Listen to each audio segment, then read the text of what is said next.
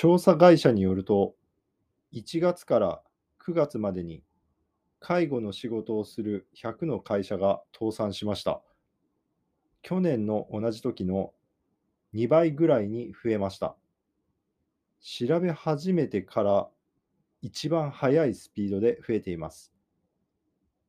一番多かったのは、お年寄りが通ったり、短い間泊まったりする施設の会社で45の倒産がありました。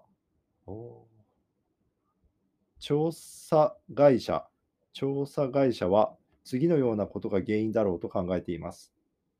介護の仕事をする人が足りないことや、新型コロナウイルスが広がったときに利用するお年寄りが少なくなって、会社の収入が少なくなったことです。そして、食べ物やガソリンの値段、電気代が高くなったことです。調査会社の人は、介護の会社が料金を上げることは難しいです。小さな会社なのなどで倒産がもっと増える心配がありますと言っています。